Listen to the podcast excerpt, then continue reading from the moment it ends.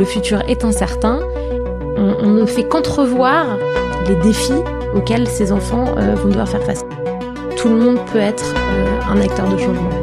Et tout le monde peut faire quelque chose là où il est. Bienvenue sur Sismic, le podcast qui explore les futurs à partir de ce qui bouge aujourd'hui. Judith Grimbach est la réalisatrice du documentaire Une idée folle, qui pose la question de l'école au XXIe siècle à travers le témoignage d'enseignants, d'enfants, de parents et d'experts de l'éducation. Pour cet épisode, j'ai voulu revenir aux fondamentaux et parler d'éducation pour tenter de comprendre ce qu'il faudrait faire pour former une nouvelle génération de citoyens épanouis et responsables.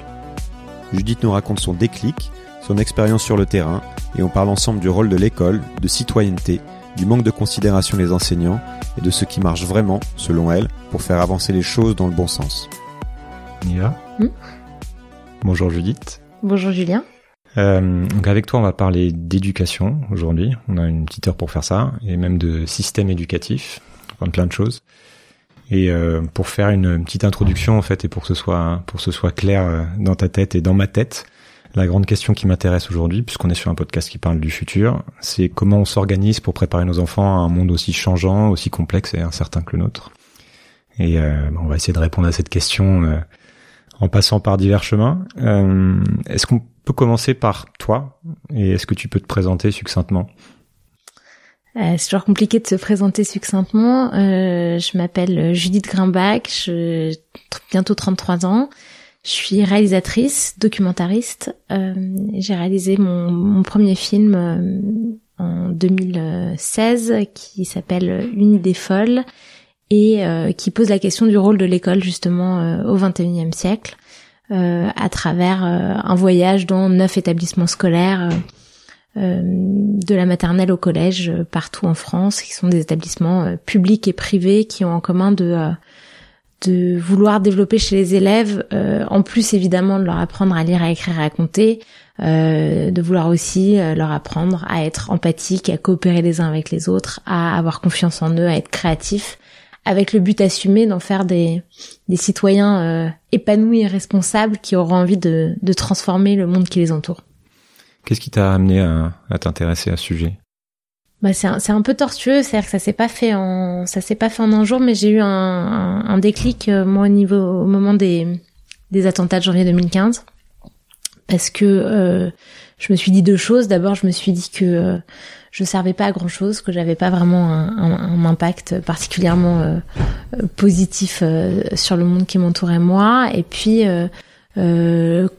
je me suis dit qu'on avait donc des, euh, des jeunes qui étaient des jeunes français, qui étaient passés par l'école de la République, qui avaient décidé de tuer d'autres euh, français, et donc euh, il y avait quelque chose dans notre dans notre système qui qui tournait pas rond. Alors ça veut pas dire que tout est de la faute de l'école, évidemment pas, mais quand on se dit qu'il y a quelque chose de problématique dans dans la société qui nous entoure, euh, on se dit, enfin en tout cas moi je me suis dit que si on voulait changer ça, il fallait commencer par le début et donc euh, et donc par l'école. Donc c'est c'est un peu le, le début de mon le, début de, de, mon intérêt pour cette question-là. Et, euh, et il se trouve que euh, et le documentaire comment c'est comment c'est arrivé du coup? ce documentaire-là c'est arrivé parce que euh, je, moi je me suis dit à ce moment-là que, que j'avais envie de faire un film sur le sur le sujet de l'éducation.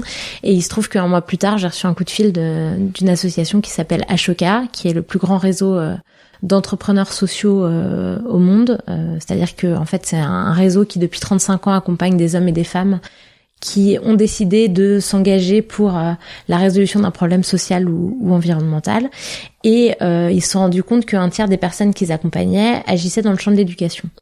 Et du coup, ils sont ils se sont dit on va s'intéresser de plus près à, ce sujet-là et on va essayer de de faire ce qu'on sait faire, c'est-à-dire détecter euh, l'innovation, détecter ce qui se passe d'intéressant euh, et de le faire là non plus au niveau des individus, mais au niveau des établissements scolaires. Et donc, ils m'ont demandé d'aller filmer des établissements scolaires qu'ils avaient identifiés et, euh, et d'en faire des vidéos au départ euh, de trois minutes. Euh, sauf que euh, moi, je suis partie quatre jours tourner dans ces écoles-là et je suis revenue avec 26 heures de rush, 26 heures d'image et je leur ai dit je peux pas raconter ce que j'ai vu en en 4 fois 3 minutes, c'est pas possible, c'est j'ai vu des choses trop extraordinaires. Donc venez faisons un film. Et, et, comme ils sont assez ouverts, ils m'ont dit bon bah OK, on avait ni eux ni moi, on n'avait jamais jamais fait un film et ça a commencé comme ça.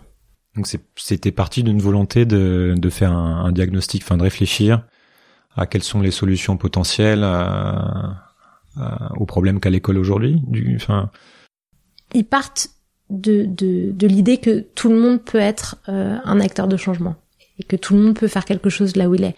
Et ce qui ce que ces écoles en fait ont en commun, c'est justement euh, de faire en sorte que les enfants prennent conscience de leur capacité finalement à changer les choses autour d'eux déjà en tant qu'enfants pour ensuite euh, le faire euh, aussi euh, en tant qu'adulte. C'est des écoles où on on se dit pas qu'on devient citoyen par magie quand on a 18 ans parce qu'on a le droit de vote, mais que en fait c'est une habitude qui, qui doit être prise dès le plus jeune âge et donc essayer de faire comprendre aux enfants qu'ils ont déjà un impact quand ils sont tout petits et si on comprend à 5 ans ou à 8 ans qu'on peut changer les choses à son échelle, c'est-à-dire euh, dans son école, dans sa rue, dans sa famille, dans son quartier, dans son village, euh, peut-être même dans sa ville, eh ben on comprend que quand on sera plus grand, on aura un champ d'action qui sera qui sera encore bien plus large et donc euh, et donc qu'on a tout intérêt à, à s'en à s'en emparer.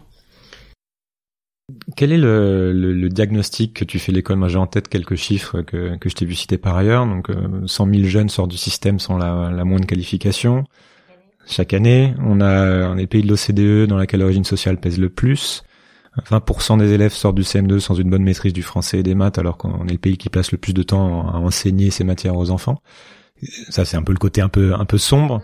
C'est quel est ton diagnostic euh, sur sur l'école euh, primaire, collège? D'ailleurs, je sais pas ce que t'as sur quoi tu t'es spécialisé, mais je me suis alors d'abord euh, je, je, je, profite du mot euh, spécialisé. Je suis pas spécialiste, je suis pas experte. Euh, je suis juste euh, citoyenne, une citoyenne qui s'intéresse à, à, cette question-là et qui pense qu'on a vraiment besoin d'un débat citoyen sur la question. mais à aucun moment je suis une experte du sujet. J'ai jamais enseigné.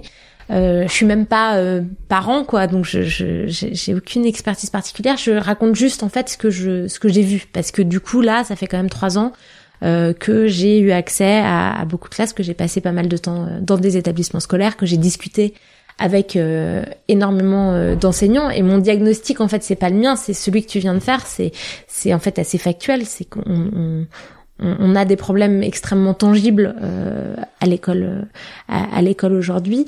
Par ailleurs, il y en a d'autres. Euh, on a aussi beaucoup d'enseignants qui se sentent extrêmement seuls, qui se sentent assez mal formés, qui se sentent pas euh, accompagnés. On a, euh, euh, je crois aussi un problème dans le niveau du débat public où en fait on va passer des semaines et des semaines à s'écharper par exemple sur la méthode d'apprentissage de, la lecture. Alors on a, on a, des articles entiers pour dire est-ce que c'est global ou syllabique, mais en fait quand on regarde sur le terrain ce que disent les enseignants, c'est que en fait cette question ne se pose que la, la méthode globale en tant, en, tant que telle, elle est pas, elle est pas plus utilisé depuis euh, depuis extrêmement longtemps. Et euh, ça va devenir un, un, un vrai sujet. C'est-à-dire par exemple si je vais à un dîner et que je dis que je m'intéresse à, à l'éducation on va me dire euh, oui mais du coup qu'est-ce que tu penses? Alors c'est la méthode globale ou la, méthode syllabique? Et pour moi c'est des questions qui sont qui sont absurdes quoi quand on les compare aux, enjeux auxquels on, on, on, va devoir faire face à laquelle surtout ces enfants vont devoir faire face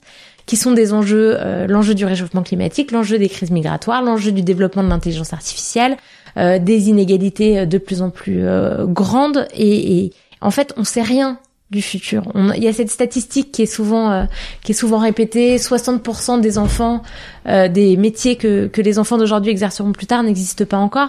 On n'en sait rien, on ne sait pas. Ce chiffre, il est il, il, est il est comme ça agité comme comme un espèce de repères, mais la seule chose en revanche dont on, est absolument sûr, c'est que euh, le futur est incertain et que euh, on, ne fait qu'entrevoir finalement les, les, les, les, défis auxquels ces enfants euh, vont devoir faire face. Et donc la seule façon de les y préparer, c'est de les préparer à la complexité, c'est de les préparer à l'incertitude, c'est de les préparer au fait qu'ils vont devoir être capables d'acquérir des connaissances et des compétences tout au long de leur vie, que rien ne sera euh, fixé euh, dans le temps. On n'est pas euh, on n'est plus à une époque où on peut se dire que bah, on apprend un stock de connaissances comme ça à l'école qu'on va pouvoir exploiter tout au long de sa vie. Ça c'est plus du tout le monde dans lequel dans lequel on vit. Et donc on doit faire face à la fois à cette incertitude, donc leur apprendre à apprendre et aussi euh, si on pense à l'intelligence artificielle c'est les enfants d'aujourd'hui vont devoir être capables de euh,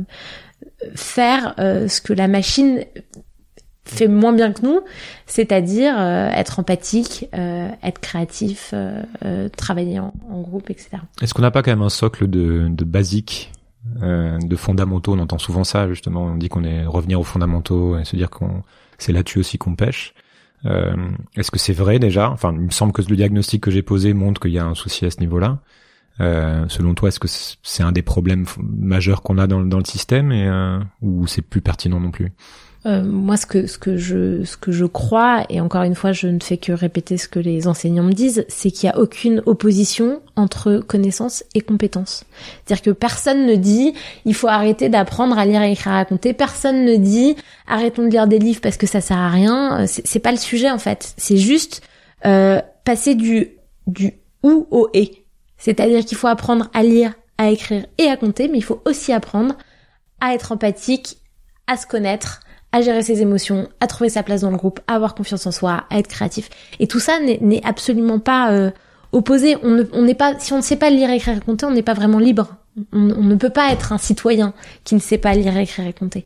Euh, et à l'inverse, si on ne sait que lire, écrire et compter, qu'on a euh, lu tous les livres euh, qui existent, mais que on ne sait pas poser la question de notre impact personnel euh, sur la société, on, peut arriver à des choses absolument terribles. Enfin, la, culture n'est pas une garantie euh, de, de, de comment dire de, de ni de sens moral ni ni d'éthique ni de voilà. Donc pour moi euh, euh, on a besoin de développer euh, de développer tout ça. Et l'autre chose c'est les problèmes qu'on a au niveau des, des, fondamentaux. Je suis pas sûre qu'ils soient seulement dus à euh, notre méthode d'apprentissage euh, de la lecture. Je pense que euh, on peut pas faire comme s'il n'y avait pas un contexte social et économique. On peut pas faire comme si les enfants étaient égaux pour apprendre à lire quand il y en a un qui a un environnement familial et social où, où les choses se passent se passent plutôt très bien et de l'autre côté on peut avoir un, un, enfant qui grandit avec une des situations de violence de grande précarité etc donc je crois que il faut, faut prendre ces problèmes-là dans leur euh, dans, leur globalité et, et arrêter de regarder euh, les choses par un, tout petit bout de la lorgnette. Là, tu poses, euh, si je comprends bien, tu poses une certaine définition du rôle de l'école. est-ce que c'est un sujet qui, est-ce que c'est une question qui est qui est débattue suffisamment selon toi? Est-ce que tout le monde est d'accord justement? Est-ce que ça part pas de là le le, le, le problème majeur, c'est que de se mettre d'accord sur cette définition. Bah si, c'est-à-dire qu'on on se pose jamais la question comme ça. On a on a des débats, des mois de débats sur les rythmes scolaires, sur l'apprentissage, la méthode d'apprentissage de la lecture. Euh, on passe très peu de temps à essayer d'avoir un, débat sociétal sur ce qu'on attend, euh, ce qu'on attend de l'école. Et en fait, euh, ce que disent euh, des, des, des, gens comme comme Ken Robinson, qui est un grand spécialiste d'éducation, ou Jérôme Salté en France, c'est justement que si on, dans une salle, on demande à, à une centaine de personnes quel est quel est à leur avis le rôle de l'école, on va avoir 100 réponses différentes en fait.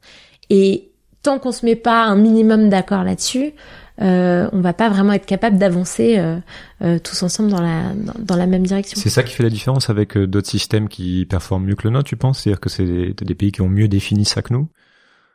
Ou c'est c'est encore plus complexe que ça? Je pense qu'il y a il y a il y a des pays comme la Finlande, qui, est, qui est un peu la marronnier qu'on sait tout le temps, mais ils ont pris, ils ont décidé de prendre une direction en fait euh, il y a plusieurs décennies et ils ont tenu le cap en fait. C'est-à-dire que euh, ils sont fixés un, un objectif et, et, ils y sont allés. Nous, on, est. C'est quoi cette euh, direction? Je vais pas être capable de te le de te le dire assez assez précisément. Euh, mais en tout cas, enfin l'école l'école finlandaise, elle repose sur sur sur sur un principe de confiance, sur un principe sur un principe d'autonomie. Euh, et euh, donc nous, en fait, on est en France, on, on, est quand même les spécialistes des réformes, et donc on a à chaque fois on a un nouveau gouvernement qui arrive et, et qui fait table rase de ce qui a été fait euh, euh avant lui et il y a il y a pas de continuité en fait. bah l'un des vrais problèmes c'est c'est que euh, le temps de l'éducation ne peut pas être le temps du du politique en fait. C'est-à-dire que c'est l'éducation, c'est un temps long euh, et, et, les échéances euh, électorales euh, sont, sont, sont, extrêmement courtes. Et je crois que ça, c'est l'un des, c'est l'un des, c'est l'un des problèmes qu'on a. Et c'est ce qui fait que ça n'a pas été réformé en profondeur depuis euh, depuis des, des années en fait, parce que c'est les politiques changent trop ou est-ce qu'il y a d'autres problèmes plus fondamentaux que tu vois dans la situation. Qu'est-ce qui, qu'est-ce qui fait en fait que on en est arrivé là en France et de voir les, les, les classements euh, se détériorer? Franchement, je pense que c'est très très compliqué, qu'il y a énormément de énormément de raisons. Je pense qu'il y a à la fois des raisons Alors, qu'est-ce qu'il faudrait faire culturelles. Bah, en tout cas, ce que ce que moi je, je vois, c'est que sur le terrain, il y a énormément d'enseignants euh, qui font des choses euh, merveilleuses, parfois euh, euh, totalement dans leur coin, euh, par peur de temps en temps d'être euh, soit réprimandés par leur hiérarchie, soit euh, d'avoir euh, de donner l'impression à leurs collègues qui, qui, qui veulent leur donner des leçons. donc je pense que à mon avis la première chose à faire c'est de valoriser les enseignants et, et, de les, et de les encourager à à, à finalement euh, chercher. Les, enseignants que j'ai rencontrés se définissent comme des chercheurs, c'est-à-dire que tous les jours, ils remettent en cause leur façon de, de faire leur métier. Ils pensent qu'ils sont jamais arrivés, que c'est toujours euh, possible de s'améliorer, et ils partent euh, de la situation qu'ils ont, des élèves qu'ils ont, pour pour essayer de remettre en cause leur façon de faire. Et c'est ce qu'ils apprennent aussi aux enfants, c'est-à-dire de d'être des chercheurs d'expérimenter, de voir euh, euh, ce qui marche et ce qui marche pas. Quand quelque chose ne marche pas, on l'abandonne. Quand quelque chose marche, on le garde. Et puis on, avance comme ça euh, au jour le jour. Et il y a évidemment aussi un, enjeu énorme de formation en France, à la fois initiale et continue. C'est-à-dire qu'on on peut pas. on en France, on a ce qu'on appelle la liberté pédagogique, ce qui veut dire que en fait, quand la salle de classe est fermée, et à partir du moment où le programme est respecté, les enseignants ont le droit de faire des choses euh, différentes. Donc elle existe un peu déjà cette confiance. Bah euh, oui et non parce qu'en fait si on, on, forme des enseignants à une façon de faire, à une méthode et qu'ensuite on leur dit bah vous faites ce que vous voulez, il y, a une, y a une certaine hypocrisie finalement. C'est-à-dire qu'en fait ça va reposer sur des initiatives individuelles euh, d'enseignants qui euh, se sentent la la confiance en eux nécessaire parce que je crois que c'est vraiment ça l'enjeu euh, d'aller euh, explorer, chercher d'autres solutions, d'autres façons de faire et de sortir de, de, de ce qu'on leur a euh, de ce qu'on leur a appris. Et, et, pour rendre ça systémique, pour changer les choses à, à, à l'échelle du système, il, il, faut que dans la formation, on, on, permette à ces enseignants justement de, de, de s'ouvrir à, à, plusieurs façons de faire différentes. Donc c'est ce que tu as vu dans les classes que tu as pu visiter? euh, et que sur lesquelles tu témoignes dans ton dans ton documentaire. Est-ce que c'est des classes qui avaient une spécificité? Privée, publique, euh, certains milieux euh, ruraux, je, je sais pas, ou et est-ce que dans les choses que tu as vues, tout est il est possible de tout faire passer à l'échelle? Il, est euh, les, classes que j'ai vues, les écoles que j'ai vues, parce que ce que en fait la spécificité c'est que euh, dans les écoles ou les établissements scolaires, parce qu'il y a aussi un collège où j'ai été, euh, c'est des établissements où toute l'équipe euh, travaille dans la même direction. C'est-à-dire qu'il y a un projet d'établissement euh, derrière lequel toute l'équipe est, est, engagée. Ça, c'est une spécificité. À part ça, euh, ça peut, il y a eu des maternelles, des, des écoles primaires, un collège, euh, dans des milieux ruraux, dans des milieux urbains, euh, en REP, pas en REP, etc. Donc il y a une certaine diversité. Euh, et tu me posais une autre question. Bah, le, le, passage à l'échelle justement. Oui, et le passage. En fait, l'idée c'est pas de dire euh, prenons exactement ce que font euh, ces enseignants et puis euh, calquons ça euh, euh, partout ailleurs. Le, la question du passage à l'échelle, pour moi, c'est d'identifier les conditions nécessaires à ce qui se passe dans ces établissements scolaires. Et notamment, bah, il y a la question du, du travail en équipe. Aujourd'hui, les enseignants, ils sont pas formés à travailler les uns avec les autres. Il y a la question de la confiance en soi des enseignants et de la confiance dans les enfants. Euh, il y a la question de euh, d'être dans cette démarche de recherche et d'exploration.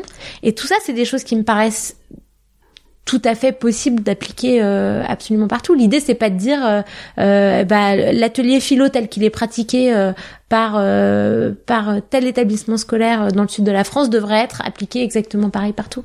Mais en revanche, on peut essayer d'identifier les caractéristiques qui font que ça se passe bien dans ces établissements scolaires là. Et qu'est-ce qui fait que ces établissements en particulier ont, ont réussi à avoir un projet d'éducation commun?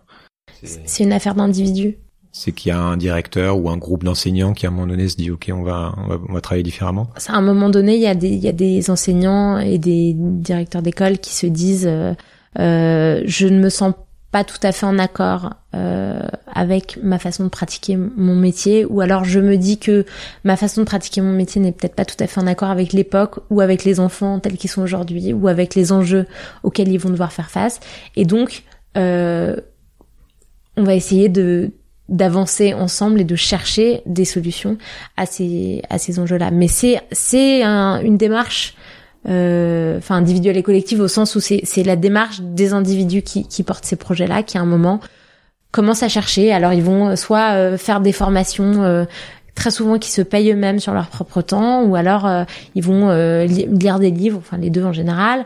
Euh, voilà ils sont dans cette démarche de recherche ils rentrent en contact et en discussion avec d'autres enseignants parfois des centaines de, kilomètres de chez eux pour s'intéresser à, ce qu'ils font eux. Voilà donc c'est aujourd'hui c'est ça qui fait qui se passe qui se passe ces, ces choses là c'est aussi très important de préciser qu'il y a évidemment pas neuf établissements scolaires en France qui font des choses merveilleuses et toutes les autres, tous les autres où, il se passe des choses euh, horribles. Il y a beaucoup, beaucoup, beaucoup plus euh, d'enseignants et d'équipes que ça qui, qui, se posent ces questions-là. Euh, mais mais on, on peut même pas les quantifier puisque en, général, ce sont des, des, des, gens qui travaillent qui travaillent là où ils sont en fait et, et qui, et qui sont pas du tout dans une démarche de de communication parce que d'abord c'est pas leur métier et que en plus euh, parfois c'est très contre-productif euh, de, de, vouloir euh, mettre en avant euh, euh ces pratiques. Il, y a, il, peut y avoir euh, pas mal de problèmes associés à ça, notamment de perception de, de, de, la démarche. Donc selon, selon toi, en fait, ce qui nous empêche de, de moderniser l'école, enfin de, de mettre en place ces choses-là, c'est plus une problématique de, de méthode et de, de définition en fait du, du rôle de l'école que de moyens encore une fois, c'est pas c'est pas l'un ou l'autre. On, on peut pas dire. Euh, quand on quand on quand on sait que. Euh, Parce qu'on investit énormément en France euh, sur. Oui, mais en fait, euh, je crois que la question c'est pas tellement combien on investit, mais comment on l'investit, où on investit, et en l'occurrence, on sait très bien qu'il y a des, y a des endroits où, la situation est, est catastrophique. Euh, il y a des, euh, j'avais lu il y, a, il y a, je crois que c'était il y a un an, il y avait une, une lettre ouverte d'une enseignante dans, dans les quartiers nord de Marseille qui parlait d'une fenêtre qui avait qui était cassée depuis six mois et donc les élèves qui qui faisaient cours en, en manteau. Il y a il y a il y a un, pendant pendant le mois de décembre, il y a euh, il y a il y a des problèmes de, de médecins scolaires qui qui qui, qui dans, dans, dans, certains départements manquent euh, cruellement. Il y, a des problèmes de moyens, mais il n'y a pas que des problèmes de moyens.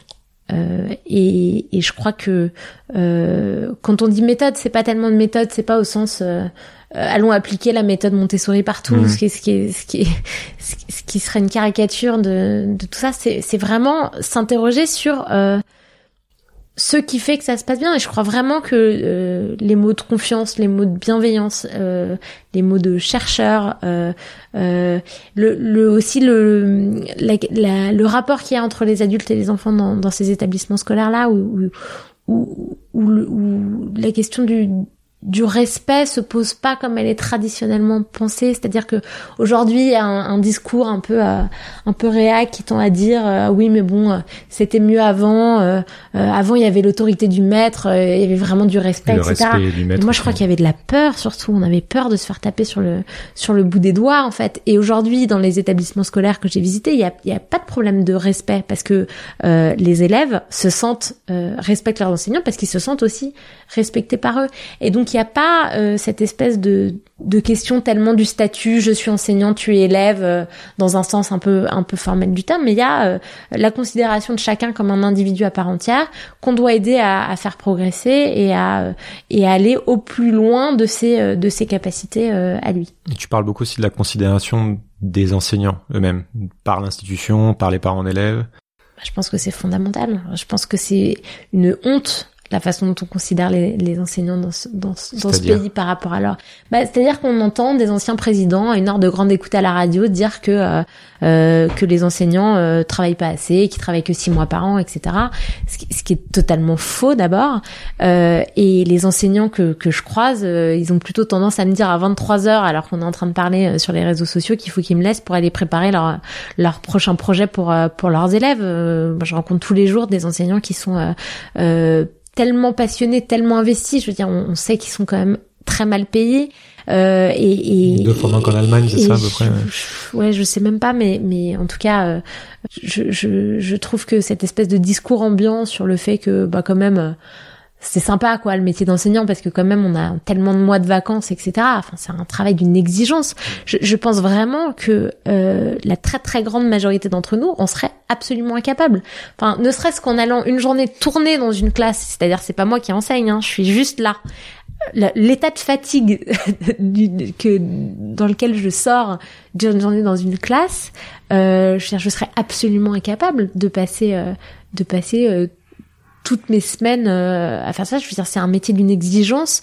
Il faut résister euh, à la fatigue. Il faut aider à faire progresser euh, chacun. Il faut trouver des solutions à des, à des, à des, à des problèmes divers. Il faut composer avec l'hétérogénéité d'un groupe. Il faut, enfin, je veux dire, c'est un métier extrêmement exigeant. Et je trouve qu'on ne, on ne valorise absolument pas les, les, les enseignants à leur, juste valeur euh, aujourd'hui et que c'est à mon avis l'un des l'un des l'une des clés du problème dans le sens où on peut pas continuer à demander toujours plus à, à, des gens qu'on, auxquels on dit jamais merci en fait. On leur dit jamais merci. Mmh.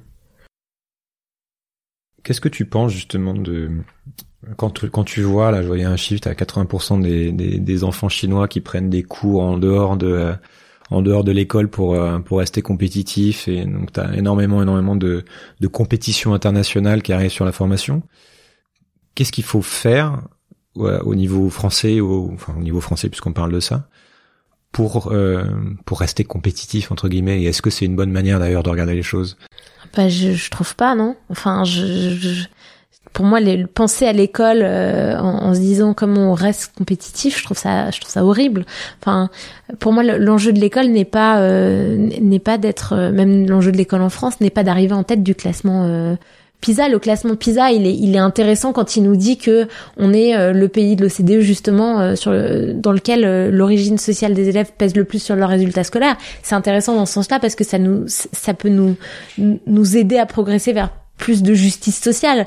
Mais si si on est là en train de se dire euh, comment on, on, arrive à être meilleur euh, euh que les petits Chinois, je, je, je, enfin, je trouve ça juste euh, terrible. Et puis encore une fois, c'est quoi les critères de réussite quoi mm. On juge sur quoi sur sur sur la. Tu as des critères qui sont assez objectifs comme le niveau en maths, le niveau en, en langue. Ça, ça suffit pas. Enfin même si on... non mais... même si on est euh, même si on est meilleur en lecture, même si on était meilleur en lecture et meilleur en maths, euh, euh etc. Enfin en quoi le fait euh, d'être bon académique, bah, c'est ce que je te disais tout à l'heure, c'est c'est c'est c'est à la fois évidemment qu'il faut euh, qu'il faut qu'il faut qu'il faut que les fondamentaux soient soient acquis, c'est évident, mais par ailleurs on, on peut, euh, enfin c'est cet exemple de, alors je, je, vais essayer de te le citer euh, correctement, mais c'est cet exemple de, euh, c'est dans, dans, je sais plus qui le raconte, mais en gros dans un musée sur la, bon, j'ai, en gros c'est sur le fait que tu peux être un ingénieur surformé, surqualifié, etc. Et puis bosser pour fabriquer des chambres à gaz. Enfin, je veux dire, c'est, si tu veux, pour moi les, la question du sens de, de est essentiel dans bah, la question de, de, de son du, du, rôle de chacun euh, dans, dans, dans la société. Moi, les, dans les écoles que j'ai visitées, on apprend aux enfants qu'ils ont un impact. Donc c'est vraiment faire des citoyens. Tu reviens sur le. On forme des citoyens. On forme des citoyens et on forme des citoyens. En fait, euh, on a un impact toujours il est peut-être, il est positif ou il est négatif, mais il est jamais neutre. Je veux dire, tout ce qu'on achète, euh, tout ce qu'on fait euh, a un impact euh, sur sur le monde dans lequel on vit. Et dans dans, dans ces écoles-là, on apprend à, à ces enfants à, à s'en rendre compte et à essayer de faire en sorte que son impact soit euh, soit positif. Et, et, ça, ça ne peut pas arriver. C'est-à-dire que ça va avec tout un tas de d'autres compétences qui sont euh, euh, bah d'abord on apprend à se connaître, on apprend à gérer ses émotions parce que ça c'est la base. On apprend à prendre confiance en soi. Une fois qu'on a fait ça, déjà on a une interaction avec l'autre qui est beaucoup plus positive. Donc on peut apprendre à avoir de l'empathie, on peut apprendre à coopérer avec lui et, et, ensuite on peut développer des compétences de prise d'initiative, de créativité, etc. Et, euh, et, et, au lieu de parler de compétition, euh, on, on, ferait vraiment mieux de parler de coopération parce que euh, justement euh, pour affronter les problèmes complexes qui vont qui, qui, qui, vont être ceux de la du monde de, de demain, les ces futurs adultes vont être obligés de coopérer les uns avec les autres pour pour inventer des solutions justement. Et l'enjeu pour moi sera celui-là et pas pas celui d'une espèce de compétition individuelle Ouais, non, c'était plus sur la question de compétition entre entre, entre, entre pays, effectivement. Tu vois, le, il y a une il y a une guerre sur, euh, enfin une guerre, une compétition euh, sur la formation des, des, des compétences des cerveaux pour avoir les chercheurs de demain, les euh, les innovations de demain, etc., etc. Mais oui, mais capable d'être sur le devant de la scène pour résoudre justement ces problématiques. Mais peut-être que cette question et cette vue est dépassée. Mais je, non, mais c'est même pas ça. C'est que euh, je, je, crois vraiment que en formant euh, euh, des, des, des, enfants, en fait, à, euh, à penser par eux-mêmes, à penser par eux-mêmes, à, à, développer leur esprit critique, à coopérer les uns avec les autres, euh, c'est Enfin, je vois pas en quoi ça est, est opposé à, à, des notions d'exigence en fait. au contraire, on apprend à ces enfants à, à aller le plus loin possible, à, à avoir envie aussi, parce que là, il y a une question de la, motivation, elle est essentielle. Euh, et c'est des écoles où les enfants vont en courant, en fait. Ils ont envie d'apprendre. ça, c'est un enjeu fondamental. Je veux dire, apprendre à apprendre, c'est aussi euh, avoir euh, avoir envie d'apprendre. Donc pour moi, c'est pas du tout antinomique avec le fait de former euh, euh des, des, des, des, futurs euh, chercheurs ex exceptionnels, etc. Enfin, c'est c'est deux, deux oppositions que je je trouve pas pertinentes en fait. Tu travailles sur quoi en ce moment? C'est quoi ton prochain projet? Mon prochain projet, c'est des projets encore sur le sur l'éducation. Euh, J'ai plusieurs projets de documentaires euh, sur l'éducation qui euh, euh, qui parlent de tout ça à nouveau euh, avec l'idée d'un temps plus long peut-être et de suivre un peu des l'évolution des enfants. Je peux pas encore euh, tout te dire, mais faire un teasing. Mais mais je, je pense vraiment que valoriser les enseignants c'est essentiel. Je vais je vais je vais essayer de continuer. En fait, mon la façon dont je définis un peu mon mon métier, en tout cas ce que j'ai envie d'essayer de faire, c'est de contribuer à ma modeste échelle à un, débat sur ces questions-là et, et donc euh, euh, d'essayer de faire des films qui sont un peu des outils de conversation. En fait, c'est ce qu'on a essayé de faire avec une idée folle et c'est ce que je vais essayer de continuer à faire. Je pense que les films sont un, un moyen assez puissant euh, de montrer ce qui se passe sur le terrain et qu'on ne voit pas en fait, qu'on matériellement ne peut pas voir euh, euh, parce que ça se passe dans l'intimité d'une classe ou d'une école, sur les territoires, etc.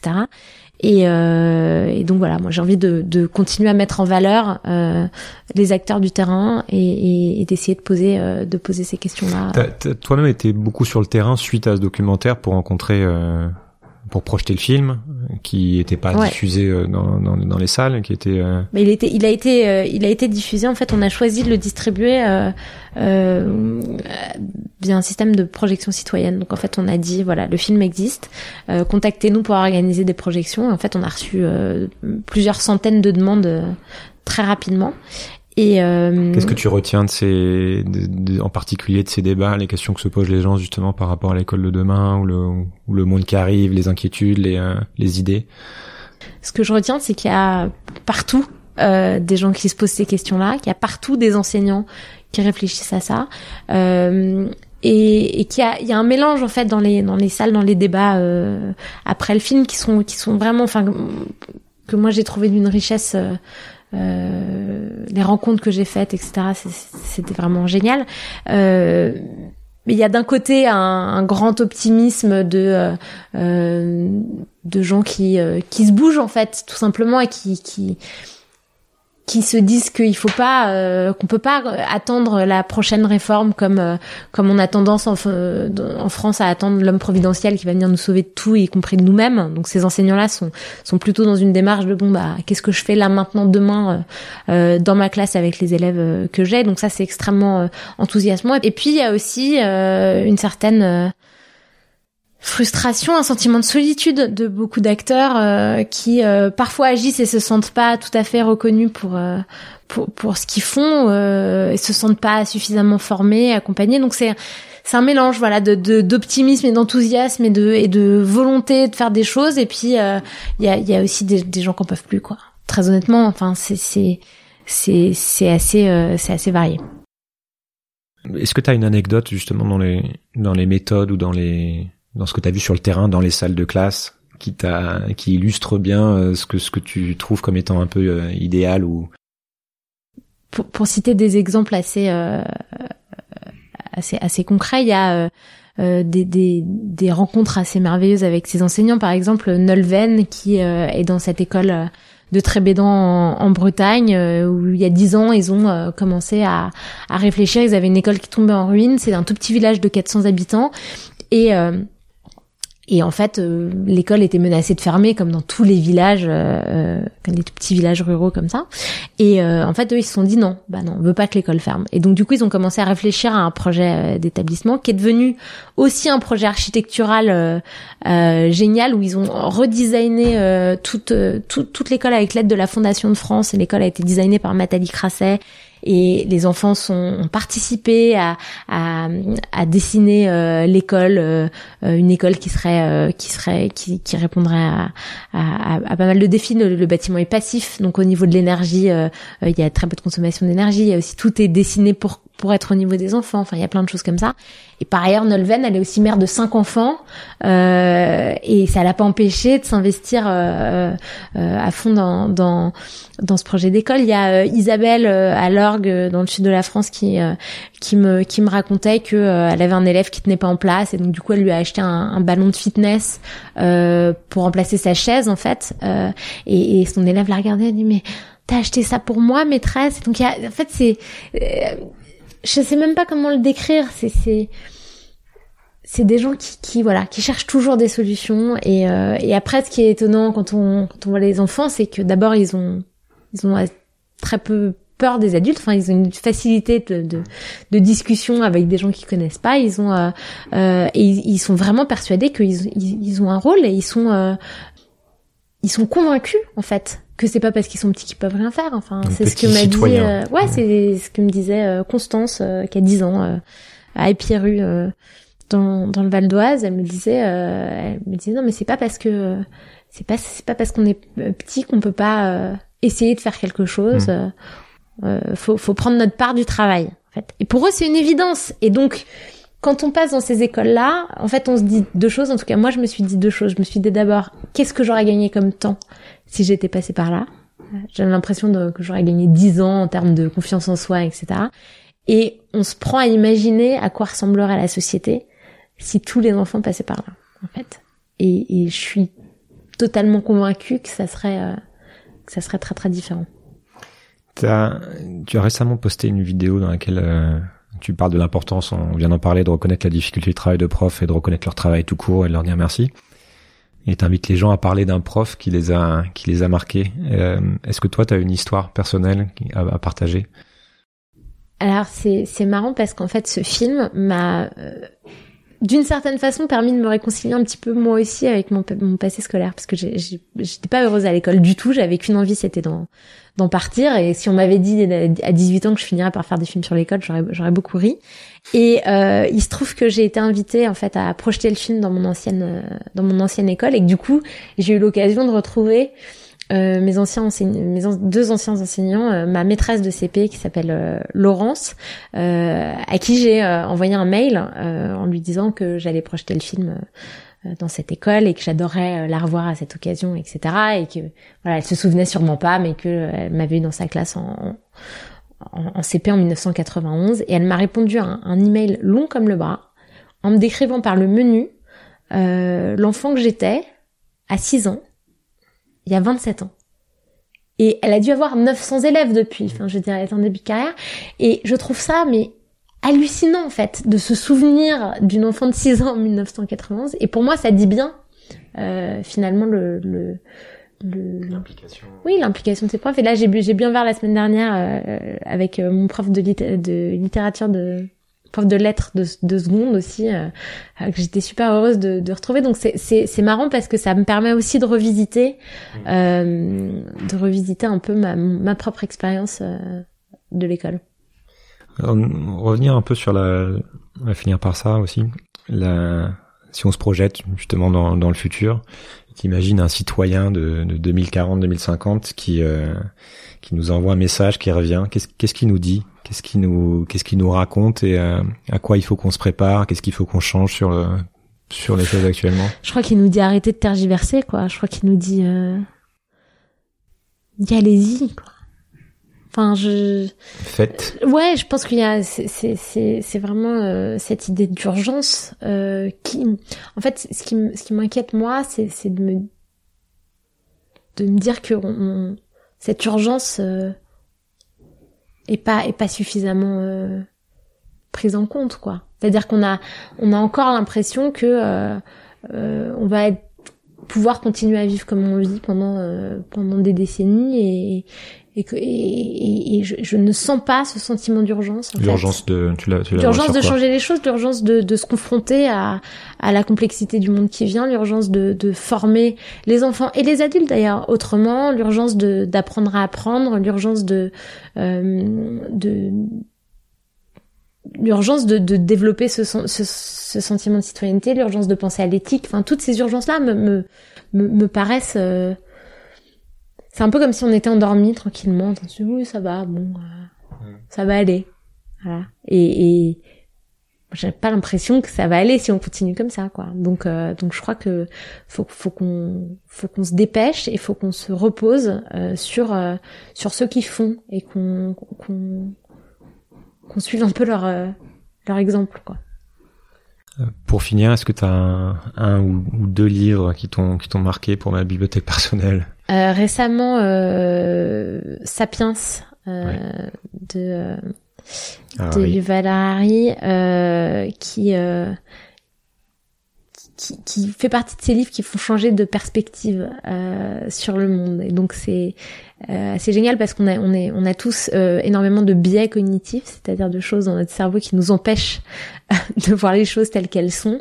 Et, euh, et, et ce livre euh, oblige en fait à, à se poser des questions qu'on ne sait, en tout cas que moi je ne m'étais absolument jamais posées, et de déconstruire un petit peu des, des, des choses qui paraissent euh, tout à fait évidente. Et donc c'est une, une, lecture qui m'a ouvert euh, de, de, de, nouveaux horizons euh, de, de voilà que, que j'ai beaucoup beaucoup apprécié.